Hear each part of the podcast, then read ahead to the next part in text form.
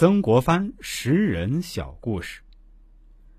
大家好啊，今天跟大家讲述一个曾国藩识人看人的小故事。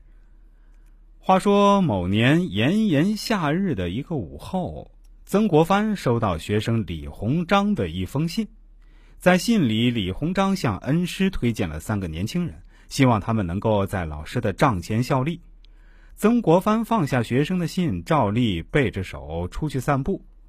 黄昏时，曾国藩刚刚回府，家人立即迎了上来，低声告诉曾国藩：“李大人推荐的人已经在庭院里等待多时了。”曾国藩挥挥手，示意家人退下，自己悄悄走了过去。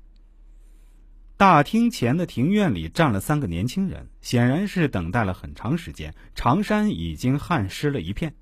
曾国藩悄悄在离他们不远处的地方停下来，暗暗观察这几个人。只见其中一个人不停的用眼睛观察着房屋内的摆设，似乎在思考着什么；另外一个年轻人则低着头，规规矩矩的站在庭院里。剩下的那个年轻人相貌平庸，却气宇轩昂，背负双手，仰头看着天上的浮云。曾国藩又仔细观察了一会儿。看云的年轻人仍旧气定神闲的在院子里独自欣赏美景，另外两个已经是颇有微词。曾国藩继续观察了一会儿，胸有成竹的悄悄回到房间里。很快，曾国藩召见三个年轻人，三个人一起来到客厅。曾国藩微笑着请他们坐下，和他们攀谈起来。渐渐的，曾国藩发现，不停打量客厅摆设的年轻人和自己谈话最投机。自己的喜好习惯，他似乎早已熟悉。两人相谈甚欢。相形之下，另外两个人口才就不那么出众了。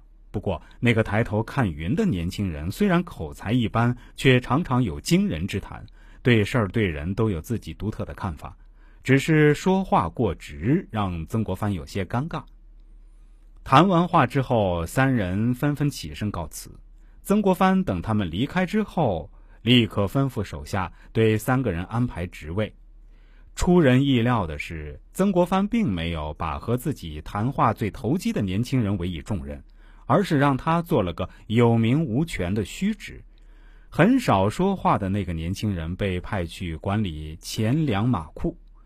让人惊奇的是，那个仰头看云、偶尔顶撞曾国藩的年轻人被派去军前效力。他还再三叮嘱下属。这个年轻人要重点培养。大家实在想不通，大帅为何要把与自己最投机的人排斥在外，而选了一个有些狂傲的年轻人。曾国藩听完众人的疑问之后，哈哈大笑，说出了自己的用人秘诀。第一个年轻人在庭院里等待的时候，便用心打量大厅的摆设。刚才他与我说话的时候，明显看得出他对很多东西不甚精通，只是投我所好罢了。而且他在背后发牢骚发得最厉害，见了我之后却最恭敬。由此可见，此人表里不一，善于钻营，有才无德，不足托付大事。第二个年轻人遇事唯唯诺诺，谨小慎微，沉稳有余，魄力不足，只能做一个刀笔吏。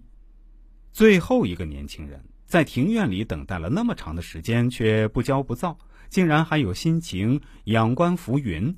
就这一份从容淡定，就是少有的大将风度。更难能可贵的是，面对显贵，他能不卑不亢地说出自己的想法，而且很有见地，这是少有的人才呀。曾国藩一席话说的，众人连连点头称是。这个年轻人日后必成大器。不过他性情耿直，很可能会招来口舌是非。说完，曾国藩也不由得一声叹息。那个仰头看云的年轻人没有辜负曾国藩的厚望。后来一系列的征战中，他脱颖而出，受到了军政两界的关注，并且因为战功显赫，被册封了爵位。不仅如此，他还在垂暮之年毅然复出，率领台湾居民重创法国侵略军，从而扬名中外。他就是台湾省首任巡抚刘铭传。不过，正如曾国藩所言，性情耿直的刘铭传后来被小人重伤，黯然离开了台湾。功勋是非早已如烟云散过，然而曾国藩的识人之术却让后人赞叹不已。